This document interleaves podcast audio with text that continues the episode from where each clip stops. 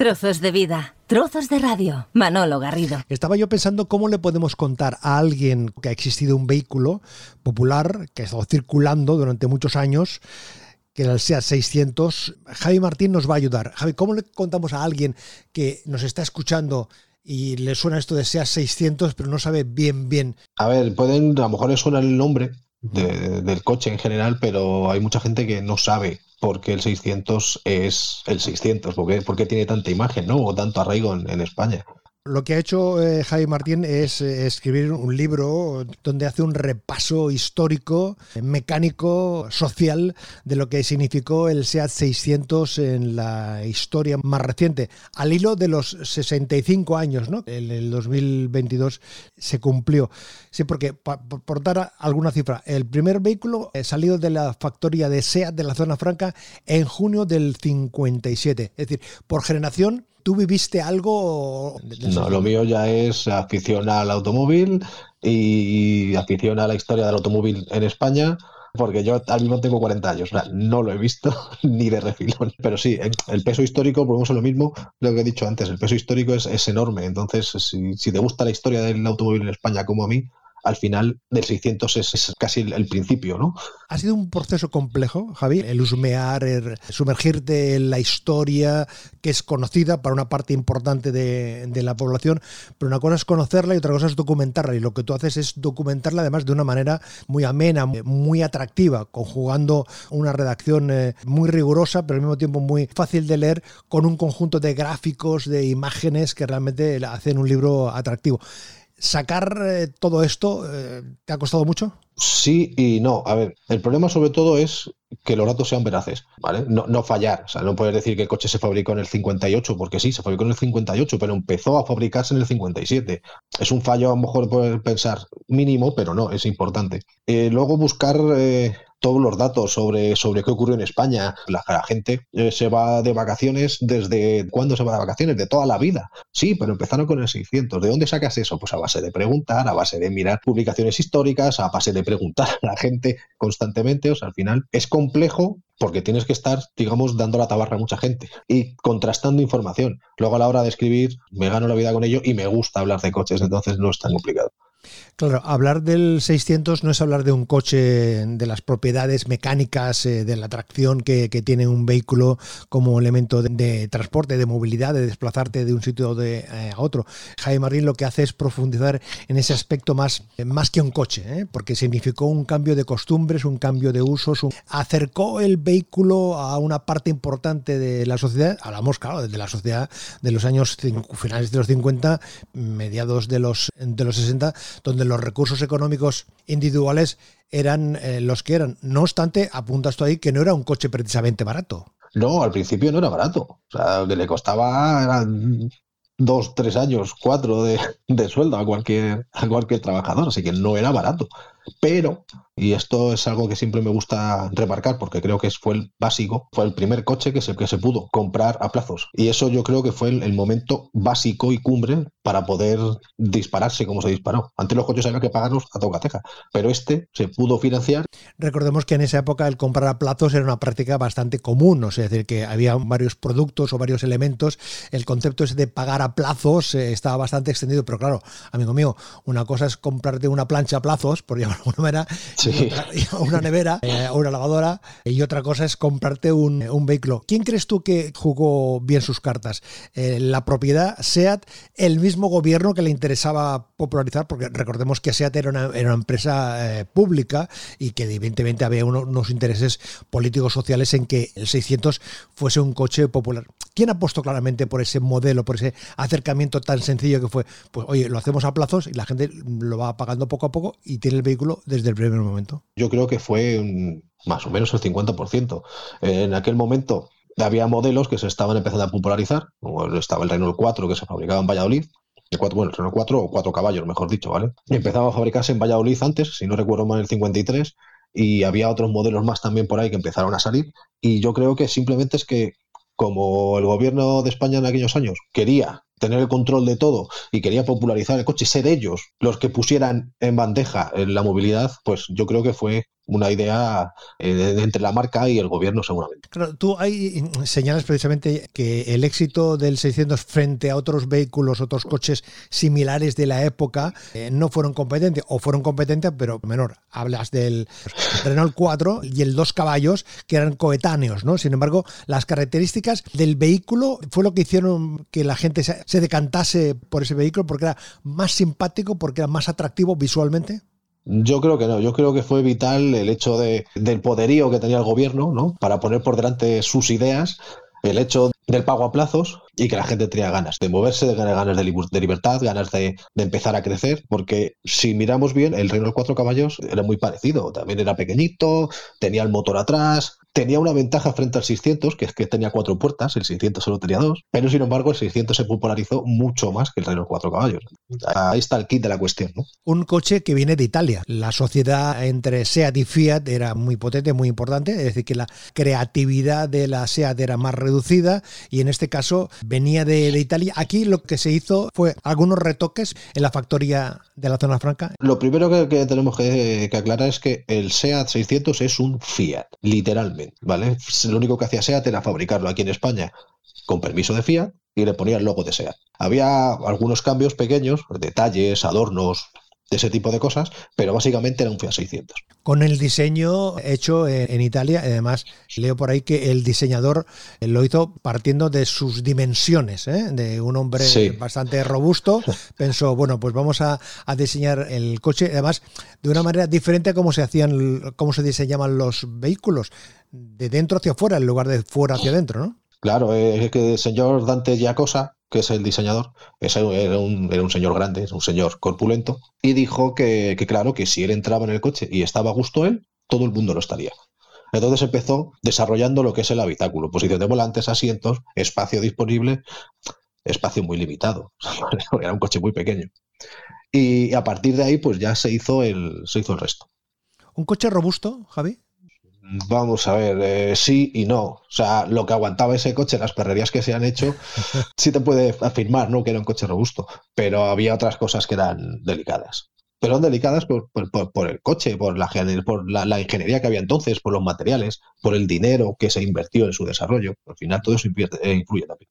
Oye, esa ubicación de las puertas, con esa particularidad, eso forma parte del, del, diseño, pero ¿hay alguna explicación tú que manejas, que eres probador de, de, coches, que estás en este, en este mundo? ¿Tenía algún sentido mecánico el que las puertas fuesen, se abriesen de forma tan singular? Pues la verdad, eh, no he investigado ese asunto especialmente porque a día de hoy, por los coches que probamos, eh, se abren las puertas convencionales. Hay algunos que no, por ejemplo, hay un modelo del Rolls Royce que no, o un modelo de Opel, un, un familiar, que las puertas traseras abren al contrario también.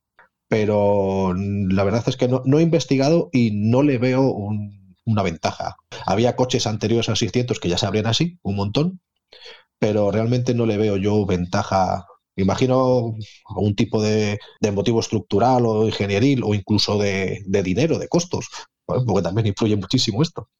Pero realmente no, he investigado. Es que incluso estaba yo pensando que desde un punto de vista de la seguridad, cuando tú paras el vehículo, abres al contrario de donde viene la circulación, ¿no? A la expectativa de a ver qué puede pasar, ¿no? Sí, bueno, de hecho a esas puertas se les llama puertas de tipo suicida.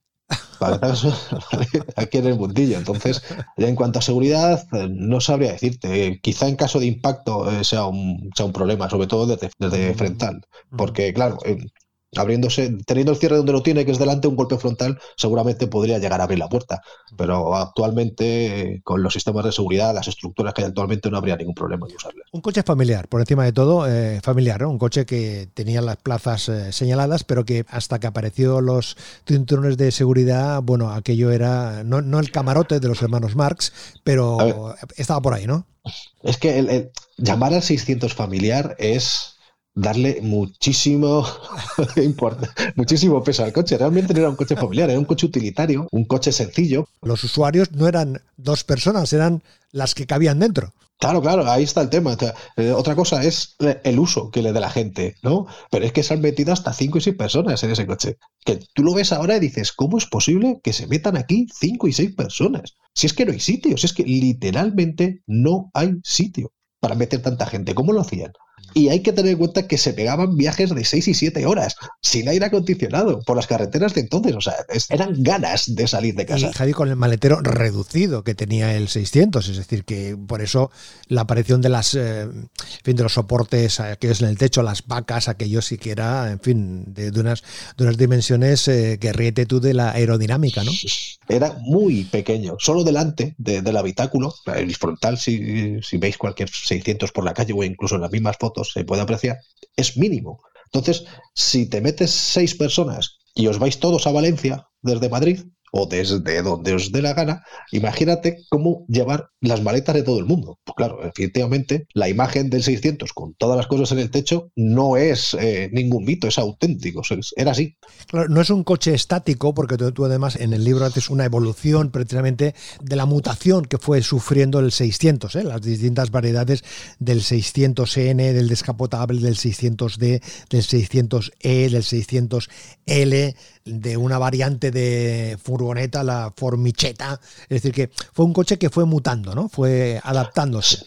No, a ver, ese era una forma diferente de, cambiar, ¿vale? Ahora tenemos eh, los coches que a lo mejor están a la venta 4 o 5 años, sufren lo que llamamos en el mundillo, los aficionados y la, la, propia prensa, el restyling, que es simplemente un retoque y le mejoran cuatro cosas y le añaden más equipamiento y luego otros cuatro años y se quita el coche de la venta, pero entonces no, entonces cada año salía algo nuevo, un cromadito por aquí, se le cambiaba de posición los, intermitentes, se le añadía un nuevo eh, adorno en el salpicadero, se le ponían pues, unos nuevos paragolpes, pero era así constante, todos los años había algo.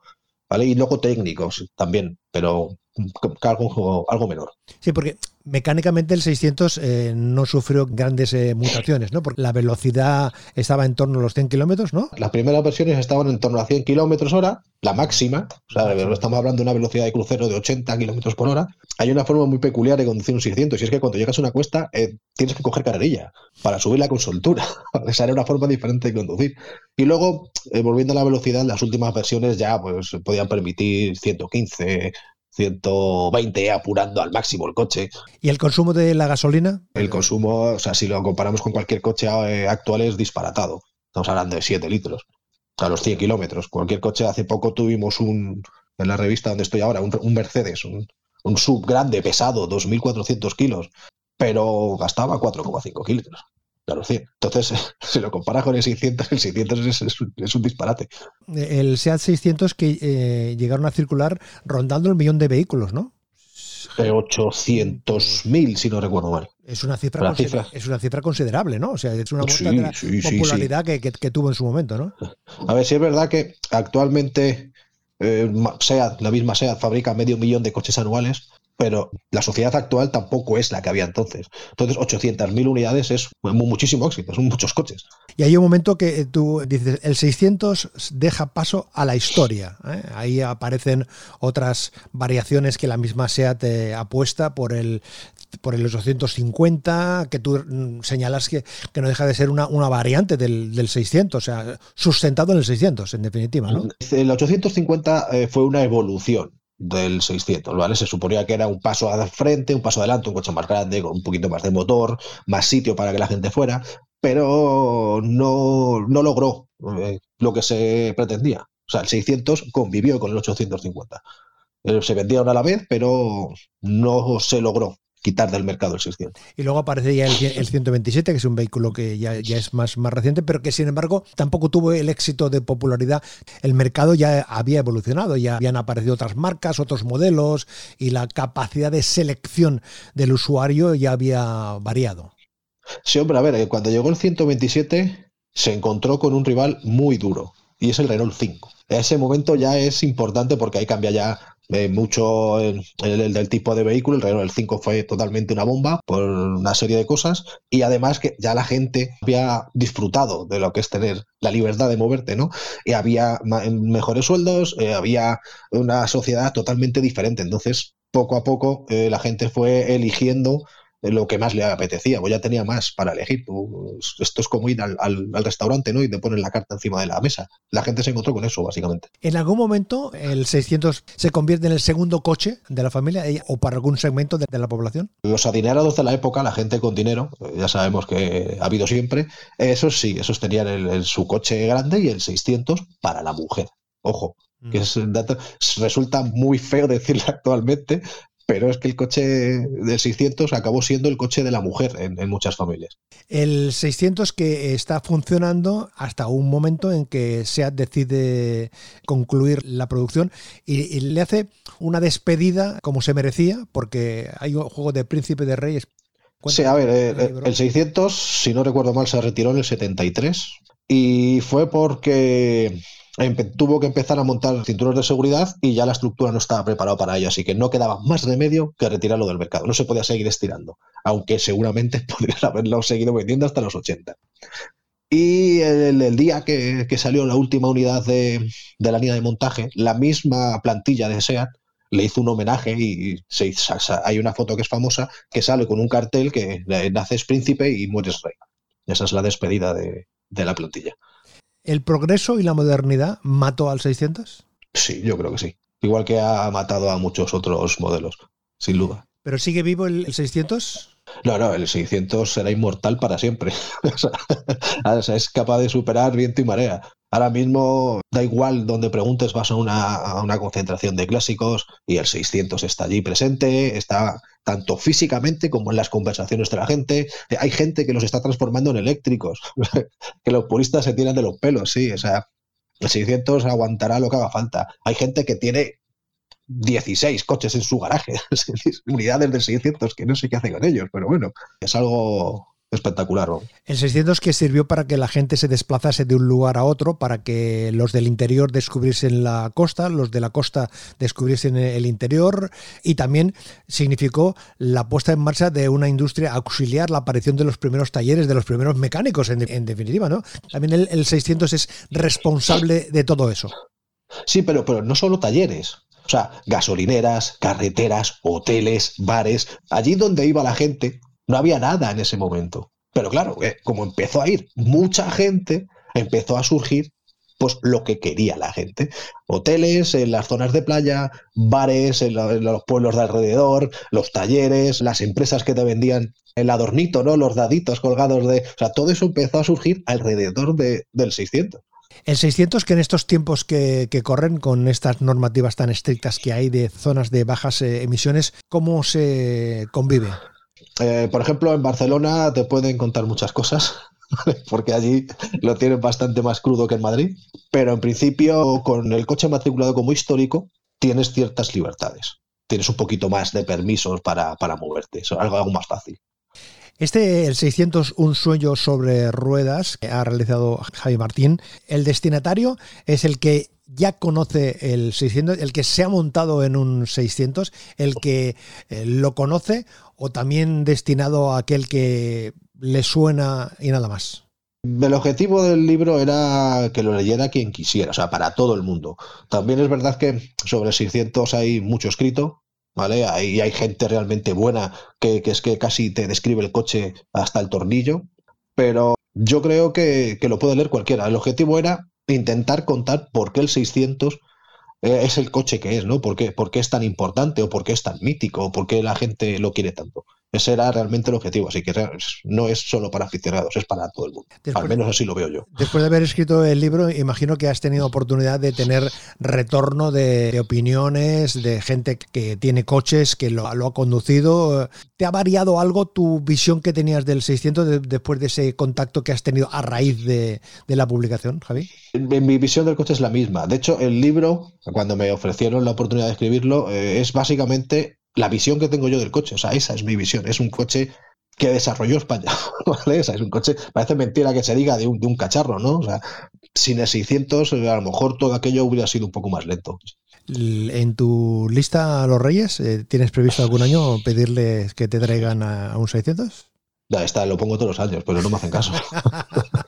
es caro tener un coche de estas características. No está al alcance de todo el mundo tener un vehículo de estas características y mantenerlo. Eh, El 600, lo primero te tiene que gustar, porque no es un coche que se conduzca como un, como un actual. O sea, hay que aprender, por así decirlo. Luego tiene un, mantenimiento eh, particular, específico.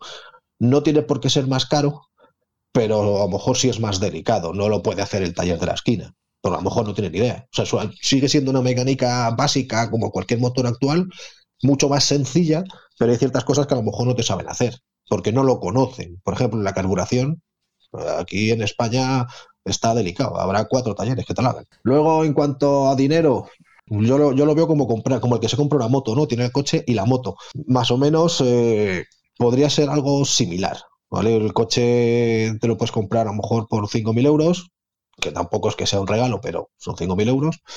Luego el permiso de circulación, si lo pones como histórico, tiene sus precios específicos, tiene seguros específicos para el coche, para un coche clásico. Al final, no es caro eh, dentro de, digamos, tener un coche. un Ferrari es inviable, por ejemplo. De momento nos conformamos y nos acercamos a este mundo del 600, un sueño sobre ruedas, en este libro que ha realizado Jaime Martín con un extenso eh, muestrario de imágenes, de, fotos de, la época, de, en fin, está realmente muy, muy, muy ambientado. Javi, enhorabuena por el trabajo y que para arrancar, ¿podemos arrancar en primera o cómo arrancamos aquí? Yo arranco siempre en primera, despacito, y luego ya nos adaptamos. Javi, un abrazo, suerte y enhorabuena por el trabajo. Muchas gracias. Más trozos de vida, trozos de radio en manologarrido.com. Un placer acompañarte.